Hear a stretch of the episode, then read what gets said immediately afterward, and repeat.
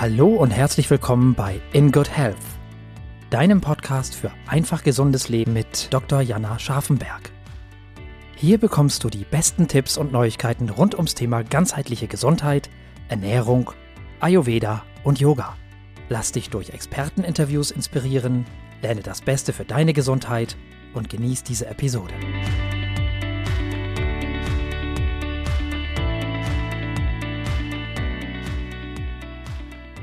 Hallo, liebe Zuhörerinnen und Zuhörer.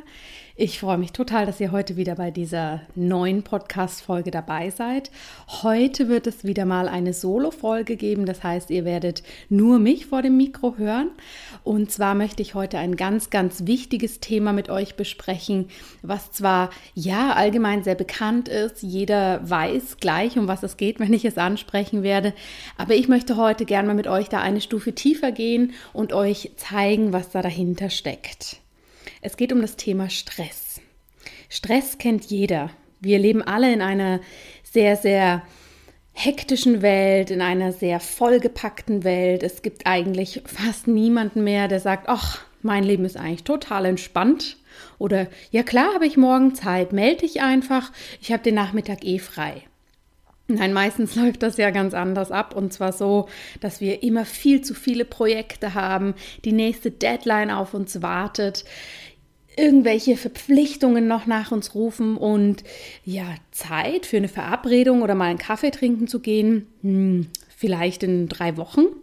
Das ist sicher was, was alle von euch kennen. Und ich möchte mit euch heute aber mal besprechen, was Stress eigentlich wirklich ist, was Stress aus medizinischer Sicht bedeutet, was Stress aus ganzheitlich medizinischer Sicht bedeutet, was in unserem Körper eigentlich passiert, wenn wir gestresst sind und warum Stress tatsächlich krank macht. Das wird ja immer so schnell dahergesagt. Stress ist schädlich, Stress ist ungesund. Ich möchte heute mit euch besprechen, ob das wirklich immer so ist oder ob es sich da um eine gewisse Art von Stress handelt und was man denn da tatsächlich machen kann.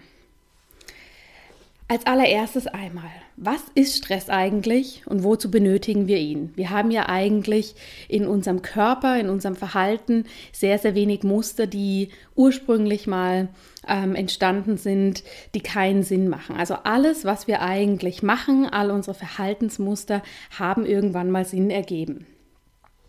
Und für Stress gibt es an sich erstmal gar keine eindeutige Definition. Das heißt, es ist eine sehr subjektive Erfahrung. Also wenn ich eine Art von Stress erlebe, kann der sich ganz anders für mich anfühlen als für dich. Und es können auch ganz, ganz andere Sachen der Auslöser dafür sein. Sachen, die ich vielleicht ganz locker nehme, bringen dich auf die Palme und umgekehrt. Wenn man sich das Wort Stress mal anschaut, dann kommt es aus dem Englischen to stress und das bedeutet so viel wie Druck oder Anspannung. Grundsätzlich hat das Wort seinen Ursprung im Lateinischen, stringere, und das heißt anspannen. Und wenn man das jetzt auf den Stress, über den wir heute sprechen möchten, ummünzt, heißt es, dass wir einen spezifischen äußeren oder inneren Reiz haben, der als Stressor bezeichnet wird, der eine psychische und physische Reaktion bei uns hervorruft. Und diese Reaktion ist dazu ausgelegt, dass wir eben die Anforderungen, die diese Situation braucht, bewältigen können. Und dadurch entsteht erstmal eine kurzfristige körperliche und geistige Belastung, die es uns möglich macht, dass wir reagieren können. Also nochmal, Stress ist eine Reaktion auf einen Reiz, der innerlich oder äußerlich sein kann. Und diese Reaktion soll uns dabei helfen, dass wir diese Situation bewältigen können. Es ist also eigentlich erstmal, wenn man es ganz banal anschaut, eine reine Überlebensstrategie. Und somit ist Stress also ein Mechanismus von Körper, Geist und Seele, sich an die gegebenen Umstände anzupassen, schnell und effizient reagieren zu können. Und wenn wir nochmal das anschauen, was dieser Reiz sein kann, der das auslöst, ist es erstmal ganz gleich, ob wir uns in der Steinzeit befinden und der Stressor ein angreifendes wildes Tier ist oder ob der Stressor der brüllende Chef ist, der heutzutage vor uns steht oder ob der Stressor vielleicht auch einfach nur ein reines Gedankenszenario ist, was in unserem Kopf abläuft und in der realen Welt so gar nicht stattgefunden hat. Das Wichtige zu verstehen ist, dass die Reaktion darauf in unserem Körper, also die biochemischen Reaktionen, aber auch die psychischen Reaktionen immer die gleiche sind. Was passiert jetzt im Körper bei Stress eigentlich? Nun ja, grundsätzlich wird unser kompletter Körper erstmal aktiviert, um diese stressige Situation möglichst ganzheitlich, möglichst aufmerksam zu begegnen und es wird alles in eine komplette Alarmbereitschaft versetzt. Wie funktioniert das? Das funktioniert durch eine spezifische Stressreaktion. Das heißt, wir haben eine ganze Kaskade an fein ausgeklügelten Vorgängen und Schaltkreisläufen, die in unserem Körper ablaufen. Das passiert über verschiedene Zwischenstellen. Natürlich erstmal angefangen in unserem Gehirn. Dann geht es weiter an unser Zwischenhirn und von dort aus letztendlich an die Nebenniere, die dafür sorgt, dass spezifische Hormone ausgeschüttet werden. Und diese Hormone, um das schon mal vorwegzugreifen, sind vor allem Adrenalin und Cortisol, die wiederum rufen unterschiedlichste Reaktionen bei uns im Körper hervor oder aktivieren eben noch weitere Botenstoffe im Körper. Die Stressreaktion. Wenn eine Stressreaktion stattfindet, heißt das auf körperlicher Ebene, dass es zu einer Aktivierung und Durchblutung des Gehirns kommt, dass der Speichelfluss im Mund reduziert wird, dass wir eher einen trockenen Mund kriegen. Der Speichelfluss ist ja biologisch gesehen dazu da, dass wir Nahrung aufnehmen können, dass wir gut kauen können, diese gut schlucken können. Wenn wir in einer Gefahrensituation sind, haben wir aber gar keine Zeit, etwas zu essen. Das heißt, der Speichelfluss wird reduziert. Die Bronchien in unseren Lungen werden geweitet. Der Atem beschleunigt sich. Ja, es kann sein, dass wir gleich kämpfen müssen. Es kann sein, dass wir gleich fliehen müssen. Das heißt, wir müssen den Körper bestmöglich mit Sauerstoff versorgen, um reagieren zu können. Ebenso kommt es zu einer erhöhten Muskelspannung. Das heißt, unsere Muskeln gehen schon mal in so eine Vorspannung. Jemand, der gestresst ist, kennt das. Die Schultermuskulatur ist angespannt, die Nackenmuskulatur ist angespannt, aber auch die Beinmuskulatur und alle großen Muskelgruppen spannen sich an, damit man reagieren kann. Ebenso wird der Blutdruck erhöht und der Herzschlag wird schneller. Das sorgt dafür, dass ich in der gleichen Zeit mehr Sauerstoff, mehr Blut durch meinen Kreislauf pumpen kann und somit das Gewebe, was ja vielleicht gleich sehr aktiv sein muss, also die Muskeln, dass das besser versorgt ist. Kurzfristig wird auch Energie bereitgestellt. Das heißt, der Blutzuckerspiegel geht nach oben, weil wenn wir gleich kämpfen müssen oder uns bewegen müssen, weil wir fliehen müssen, brauchen wir natürlich genügend Energie, um aktiv zu sein.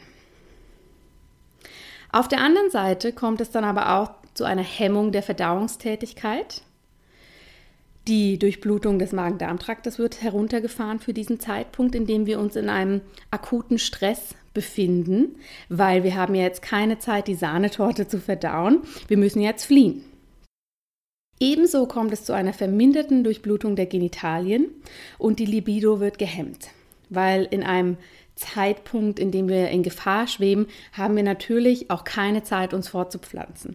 Das heißt, der Körper ist hier sehr, sehr ausgeklügelt und schaut, wo brauche ich jetzt wirklich Action und Energie und wo kann ich jetzt erstmal kurz Pause machen. Kurzfristig erhöht sich auch unsere Schmerztoleranz. Das kennt jeder, der zum Beispiel einen Autounfall erlebt hat und im ersten Moment unter so viel Adrenalin steht, dass er wirklich nicht merkt, welche starken Schmerzen eigentlich in seinem Körper gerade passieren. Diese beschriebenen Reaktionen sind natürlich ganz wichtig und auch sehr natürlich. Andernfalls hätten unsere Vorfahren niemals die Angriffe von wilden Tieren überlebt. Das Wichtige ist aber, dass es sich dabei um eine kurzfristige Reaktion handelt und der Körper danach wieder in den Normalzustand zurückkommen sollte.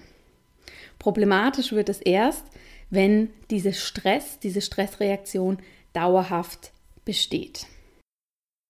Ich möchte dir kurz einmal darlegen, wie eben diese Stressreaktion im Körper abläuft. Du merkst ja, wenn du dir noch mal kurz anschaust, welche Prozesse da im Körper im Gange sind, dass das alles Dinge sind, die wir gar nicht so willentlich beeinflussen können.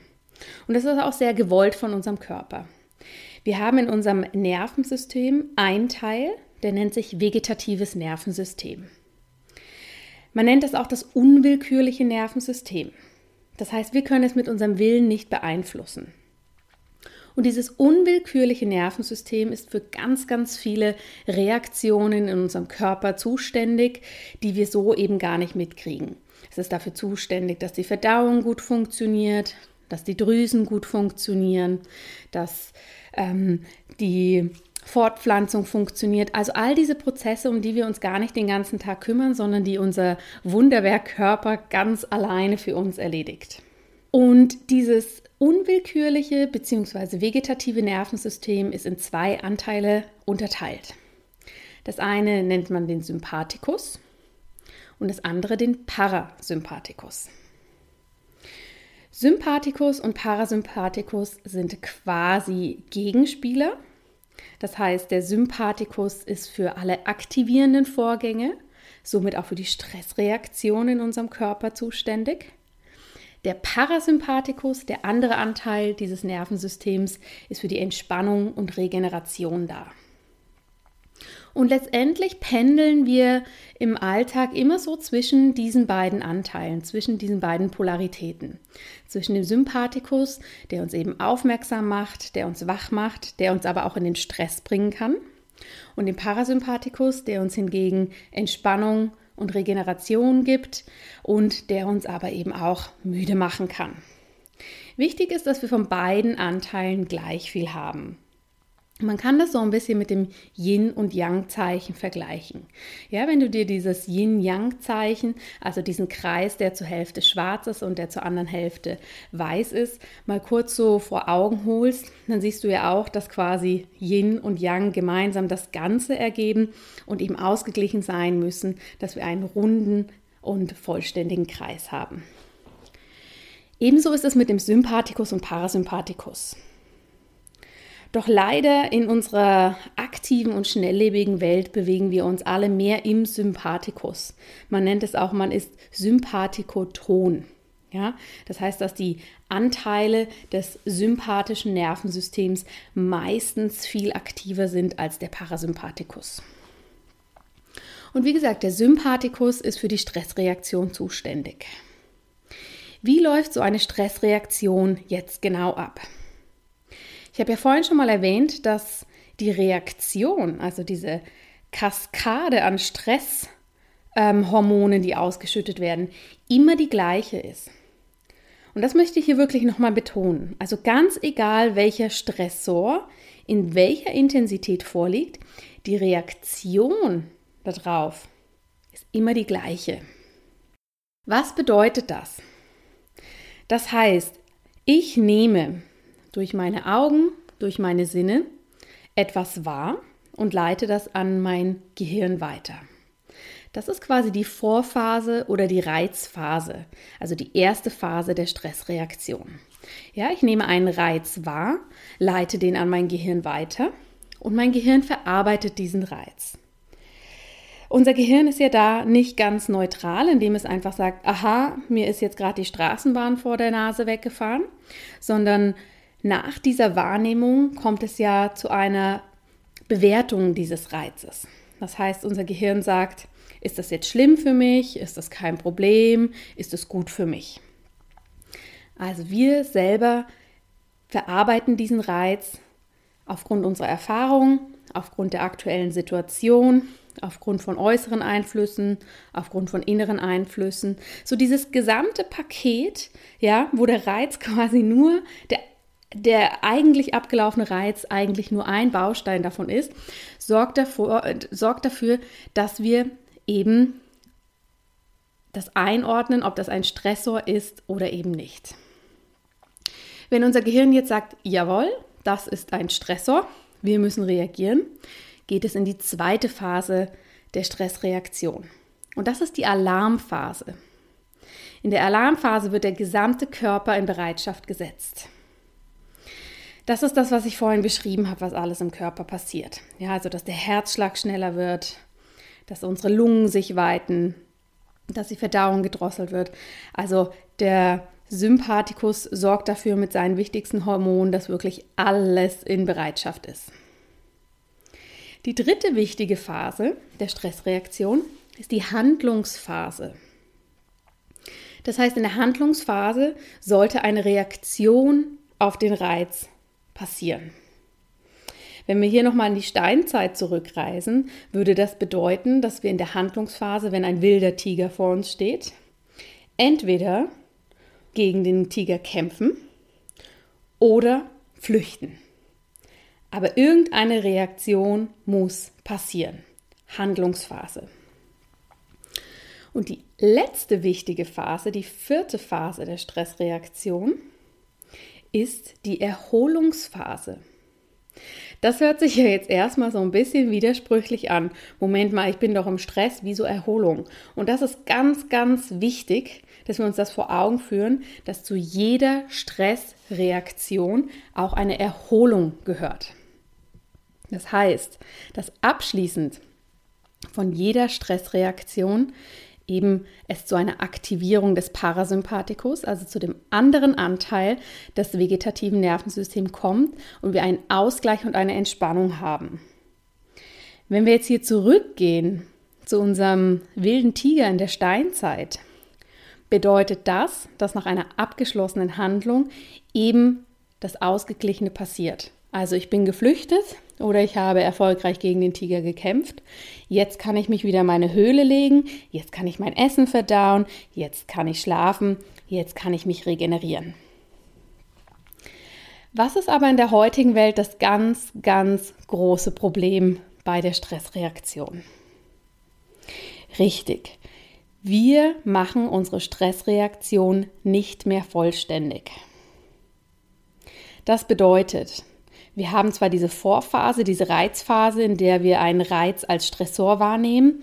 Wir gehen in die Alarmphase über, das heißt, dass unser ganzer Körper in den Stress kommt. Aber ganz, ganz häufig führen wir keine Handlung aus und somit auch keine Erholung. Ja, wenn ich das ummünze auf einen Chef, der mich immer triezt, der mich anschreit oder einen Arbeitsplatz, der mich unzufrieden macht, dann stehe ich jeden Morgen auf, nehme als Stressor zum Beispiel innerlich wahr, oh nein, jetzt muss ich ins Büro und ich weiß, mein Chef wird mich heute wieder den ganzen Tag gängeln und kritisieren. Was mache ich damit? Ich komme damit in die Alarmphase. Der Körper spannt sich an, wir beißen die Zähne aufeinander, wir gehen zähneknirschend dahin. Wir machen aber keine Handlung und somit keine Erholung.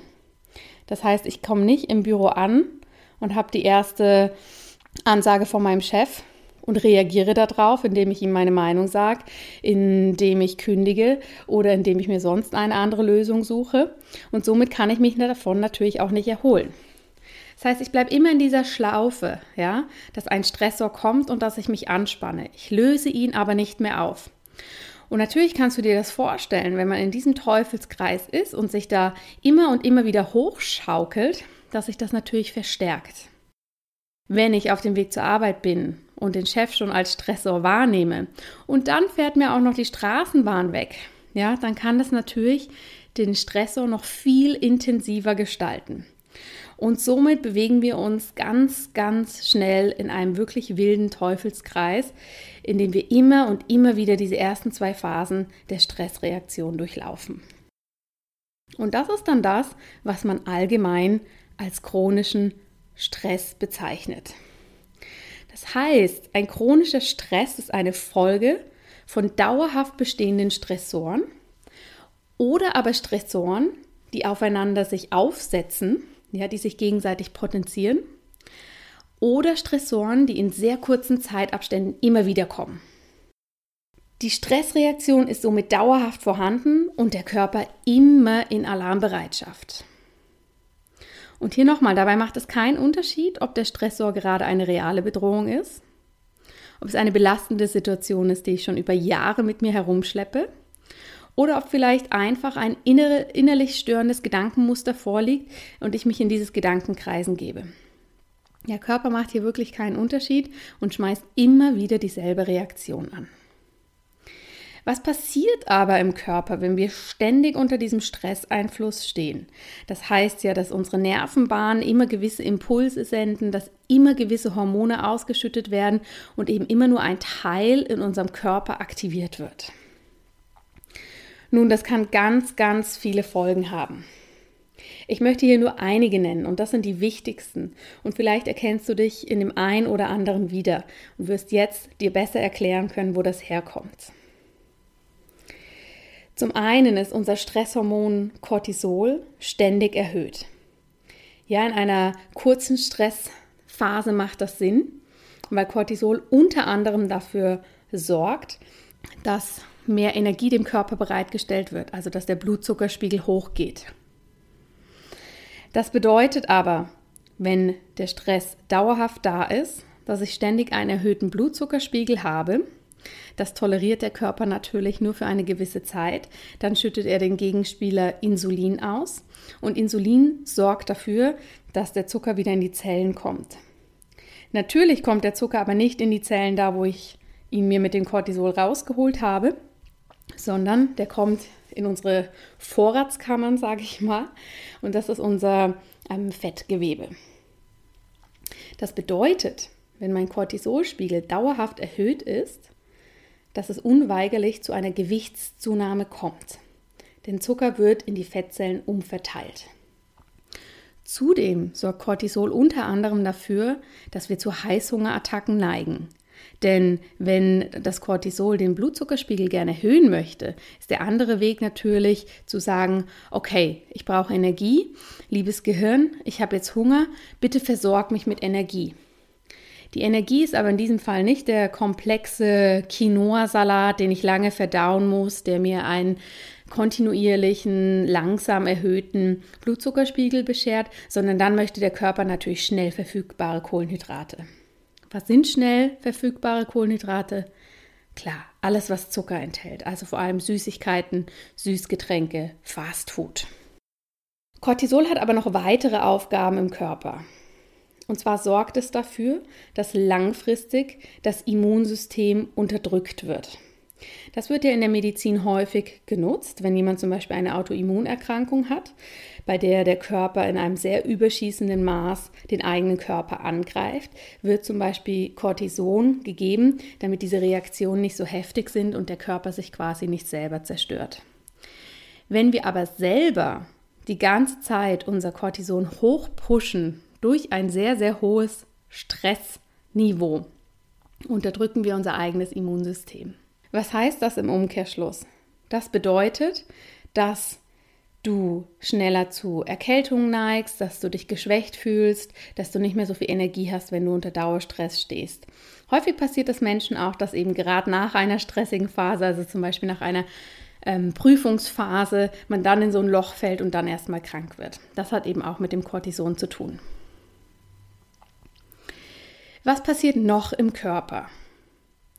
Wir haben ja gehört, dass bei einer akuten Stressreaktion, die kurzfristig abläuft, es zu einem verminderten Schmerzempfinden kommt. Wenn der Körper aber merkt, dass Adrenalin und andere Stresshormone ständig erhöht sind, dann kommt es zum einen zu Verspannungen und Schmerzen, ja, weil die Muskeln sind ja die ganze Zeit angespannt. Das heißt, das wird von den Muskeln die ganze Zeit ans Gehirn gemeldet. Achtung, Achtung, wir stehen hier unter Strom. Zum anderen sorgt aber auch, diese Stresshormone sorgen dann dafür, dass wir viel empfindlicher auf Schmerzen reagieren. Also wenn jemand gestresst ist, ist das Schmerzempfinden gesteigert. Und das ist ganz, ganz wichtig, weil viele Menschen, die unter Stress stehen, leiden auch unter Rückenschmerzen oder unter Kopfschmerzen, vor allem unter Spannungskopfschmerzen. Und hier sorgen eben diese innere und äußere Anspannung sowie die Hormone dafür. Wenn wir bei dem Stresshormon Adrenalin bleiben, das sorgt ja kurzfristig dafür, dass der Blutdruck erhöht wird. Wenn der Blutdruck aber dauerhaft durch das Adrenalin erhöht ist, kann es zu Herz-Kreislauf-Erkrankungen kommen. Bluthochdruck ist nur eine wichtige Erkrankung, die ich hier nennen möchte, die ja mittlerweile auch eine Volkserkrankung geworden ist und früher eher so die Erkrankung war, die, ähm, sagen wir mal, bei älteren Menschen vorgekommen ist. Mittlerweile ist das aber auch eine sehr, sehr typische Managererkrankung, die auch im mittleren Alter auftritt. Die Stresshormone sorgen aber auch dafür, dass die Libido gedrosselt wird. Das heißt, wer sich gegen einen Tiger verteidigen muss, hat keine Zeit, sich fortzupflanzen. Und wenn die Libido gedrosselt ist, dann, ja, hast du das vielleicht auch schon mal erlebt, dass die Lust auf körperliche Nähe und Sex extrem gedrosselt wird. Und bei Männern kann es zudem zu Potenzproblemen kommen. Und bei Frauen kann eben auch der Zyklus gestört sein. Also wirklich, ähm, das kann so weit reichen, dass es wirklich Probleme geben kann mit der Fortpflanzung. Die Hormone sorgen ja auch dafür, dass die Durchblutung des Magen-Darm-Traktes gedrosselt wird. Das heißt, viele Menschen, die unter einem Dauerstress stehen, haben Magen-Darm-Probleme, also Verdauungsprobleme. Das heißt, es kann sein, dass sie zu Magenentzündungen neigen, dass sie die Nahrung nicht mehr gut aufnehmen können, dass sie eine unregelmäßige Verdauung haben, dass sie Verstopfung oder Durchfall haben. Denn wenn unser Magen-Darm-Trakt nie entspannt durchblutet wird, ja, und dann kommt natürlich da noch dazu, dass man meistens unter Stress sehr, sehr unregelmäßig isst, dann führt das natürlich dazu, dass dieses empfindliche System gestört wird und wir gar nicht mehr richtig in Einklang mit unserer eigenen Verdauung kommen. Zusätzlich wirken unsere Stresshormone und auch der Sympathikus an sich dafür, dass ähm, wichtige Botenstoffe im Gehirn nicht mehr richtig gebildet werden, unter anderem das Serotonin, was ja allgemein so als unser Glückshormon bezeichnet wird. Und es kann zu erheblichen Stimmungsschwankungen und auch Depressionen kommen. Du siehst also, es hat wahnsinnig viele verschiedene Faktoren und das sind jetzt wirklich nur einige, die ich dir hier nenne, wie chronischer Stress sich in unserem Körper auswirkt. Und das sollte man wirklich gar nicht so auf die leichte Schulter nehmen. Ja? Es wird ja immer so schnell gesagt, ach, Stress, der macht krank. Stress, ja, ja, der ist ähm, halt ein bisschen schädlich, aber das kann wirklich ganz weitreichend sein. Ich möchte im nächsten Schritt dir einmal erklären, wieso die ganzheitliche Sichtweise, auch die Sichtweise des Ayurveda auf den Stress ist. Im Ayurveda wird ja viel über Energien gesprochen und hier wird Stress als eine schädliche und verbrauchende Energie wahrgenommen. Ja, das heißt, wenn wir in unserer individuellen Gesundheit sind, sind wir in unserem absolut persönlichen Gleichgewicht und verbrauchende und aufbauende Energien stehen in einem guten Gleichgewicht. Also nur das, was ich als aufbauende Energie aufnehme, kann ich dann auch wieder verbrauchen und habe wie auf einem Sparkonto immer noch so einen Energiepuffer, falls ich mal ein bisschen mehr brauche. Krankheit wird als Ungleichgewicht angesehen und in Bezug auf Stress bedeutet das, dass die verbrauchenden Energien höher sind als die aufgenommenen. Und das kann dann natürlich eben genauso wie in der Schulmedizin krank machen. Die Stressreaktion läuft auch im Ayurveda unter diesen Gesichtspunkten ab. Allerdings wird hier davon ausgegangen, dass sie typenabhängig sich unterschiedlich zeigt. Wir haben ja im Ayurveda drei verschiedene Typen. Wir haben den Feuertyp, den Pitta-Typ. Und beim Feuertyp zeigt sich der Stress vor allem so, dass man ungeduldig ist, dass sich Wutausbrüche zeigen, dass man nicht mehr so kritikfähig ist und auch sehr streitlustig. Körperlich kann sich beim Feuerstresstyp oder beim Pitta-Typen das vor allem zeigen, indem sich Magengeschwüre bilden, Sodbrennen, schlechte Haut, Bluthochdruck. Der nächste Typ, der Lufttyp oder der Wattertyp. Hier kann sich Stress vor allem so zeigen, dass sich eine Unruhe entwickelt, eine Ängstlichkeit, Nervosität, verminderte Konzentration oder dass man eben sehr, sehr flatterhaft ist. Auf körperlicher Ebene zeigt sich das bei den Wattertypen meistens durch Schlaflosigkeit, Verdauungsbeschwerden und Gewichtsverlust. Der dritte Typ, der Erdtyp, der Kaffertyp, bei dem zeigt sich der Stress ein wenig anders. Der bildet eher eine Lethargie aus, kann Depressionen ausbilden, hat eine verminderte Aktivität, fast schon so eine richtige Hemmung. Also er weiß, er muss all diese Projekte erledigen, aber kann einfach nicht. Ja, und das setzt ihm natürlich innerlich auch sehr zu und er zieht sich dadurch zurück. Körperlich kann sich das beim Kaffertyp bzw. beim R-Typ durch Binge-Eating zeigen, also dass er wirklich Riesenmengen in sich hineinfrisst und versucht sich dadurch zu trösten. Dadurch kann es natürlich zu einer Gewichtszunahme kommen. Im Allgemeinen präsentiert sich der Stress bei ihm erstmal so durch so eine Lustlosigkeit, kann aber hingehen bis zu einer Depression. Und das ist natürlich spannend, wenn man sich diese drei verschiedenen Typen anschaut. Vielleicht findet man sich auch in dem einen oder anderen selber wieder, weil eben Stress nicht gleich Stress bedeutet, sondern bei jedem wirklich anders sein kann. Wie kann man denn nun am besten mit Stress umgehen? Hierfür gibt es ein paar ganz einfache Strategien, die man wirklich für sich immer im Alltag mal wieder anwenden kann. Und zwar ist es erstmal wichtig, dass man sich gewahr wird, was bereitet mir überhaupt Stress? Ja, also dass du wirklich für dich analysierst, welche Situationen, welche Personen, welche Zustände sind für mich Stressoren und vor allem wann. Wenn ich entspannt aus den Ferien wiederkomme, kann ich vielleicht eine Situation bei der Arbeit viel entspannter einschätzen, als wenn ich zehn Tage am Stück habe durcharbeiten müssen. Notiere dir das einmal genau. Was bereitet dir wann Stress? Der nächste wichtige Punkt, den du in diesem Bereich anschauen solltest, ist, warum bereitet dir das Stress? Überlege dir für jeden der ersten Punkte, die du aufgeschrieben hast, ganz genau, warum das wirklich Stress macht. Ja, was ist es eigentlich genau an dieser Situation? Als dritter Punkt, Schau dir an, wie reagierst du jeweils auf den Stress. Das kann auch bei dir persönlich, auch wenn du ein sehr spezieller Stresstyp oder ein sehr spezifischer Stresstyp bist, ganz individuell sein. Und zwar bei jedem einzelnen Stresspunkt unterschiedlich. Es kann sein, dass bei einem Stresspunkt eher mit einem gehemmten Gefühl reagierst, beim nächsten eher mit Wut, beim nächsten dann wieder mit einer Unsicherheit. Notiere dir also für jeden einzelnen Stressor, den du dir aufgeschrieben hast, wie du genau darauf reagierst. Und der nächste wichtige Punkt, hier sind wir quasi bei der Handlungs- und Entspannungsphase, ja, also wie kann ich das auflösen?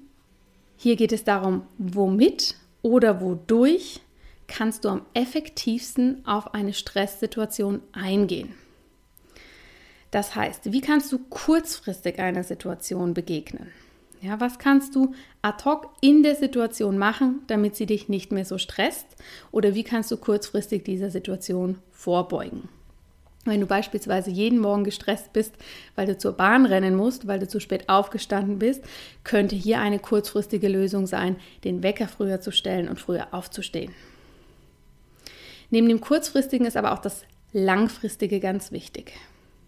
Das heißt, was kannst du langfristig machen, damit es überhaupt nicht zu so einer Situation kommt, dass du sie allgemein vermeiden kannst. Also nochmal in Bezug auf das zu spät kommen, gibt es vielleicht die Möglichkeit, dass du etwas später anfangen kannst im Büro oder gibt es die Möglichkeit, dass du abends früher ins Bett gehst, dass du gar nicht so in dieses Fahrwasser kommst, dass du morgens immer so unpünktlich und unausgeschlafen das Haus verlässt.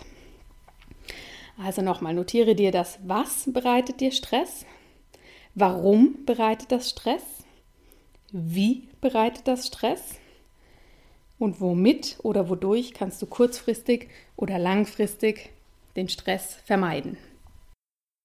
Wenn du für dich sehr, sehr viele Stressoren aufgeschrieben hast, dann priorisiere sie. Ja, schau dir wirklich an, welcher ist wirklich der größte Stressor für dich und welcher ist jetzt vielleicht im Moment etwas zu vernachlässigen. Denn gerade wenn wir viele Stressoren finden, ist es natürlich schwierig zu sagen, okay, ich gehe alle zeitgleich an.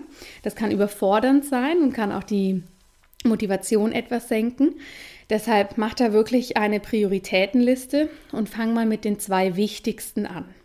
Denn das Spannende ist, wenn du die zwei wichtigsten angehst, kann es häufig sein, dass die anderen Stressoren, die du aufgeschrieben hast, eigentlich auf diesen aufbauen und sich somit ja fast von selber quasi mit lösen können oder zumindest minimieren können. Ich denke, das ist eine ganz effektive und einfache Übung, die sich noch einfacher umsetzen lässt, jetzt wo dir klar ist, was Stress eigentlich genau ist, du auch für dich verstanden hast, was da im Körper eigentlich alles passiert und du vielleicht auch gemerkt hast, was für ein Stresstyp du aus ganzheitlicher Sicht bist. Ja, denn es macht einen großen Unterschied, ob du eben ein luftiger Typ bist, der eher mit Angst reagiert, oder ob du ein Feuertyp bist, der eher mit Ungeduld reagiert, oder eben als erdiger Typ für dich eher die Lethargie ähm, das Thema ist, weil das zeigt dir natürlich auch, wie du Stress am besten präventiv angehen kannst. Also wenn du zum Beispiel jemand bist, der zur Lethargie neigt, könnte für dich eine gute Stressprävention sein, mehr Bewegung, mehr soziales Umfeld, mehr Austausch da hineinzubringen. Wenn du eher zur Wut neigst, können zum Beispiel Meditation und ausgleichende Übungen, Yoga, Qigong etwas für dich sein. Und wenn du eher so der hibbelige Typ bist, sind natürlich erdende Bewegungen, die du zum Beispiel auch im Yoga findest, was ganz, ganz Wichtiges.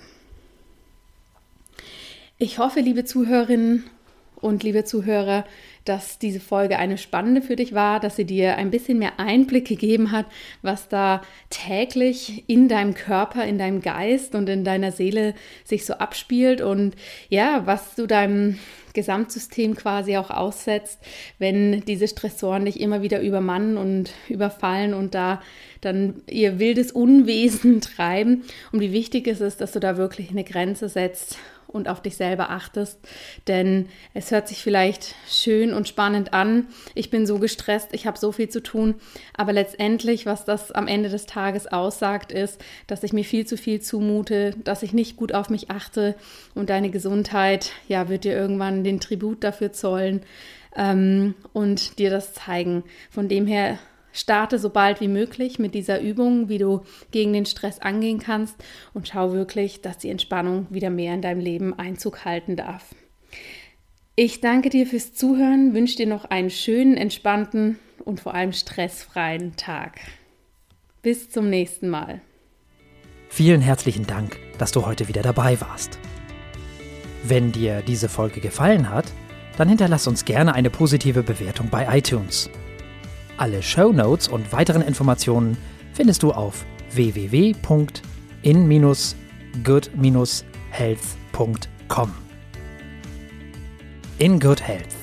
Einfach gesund leben.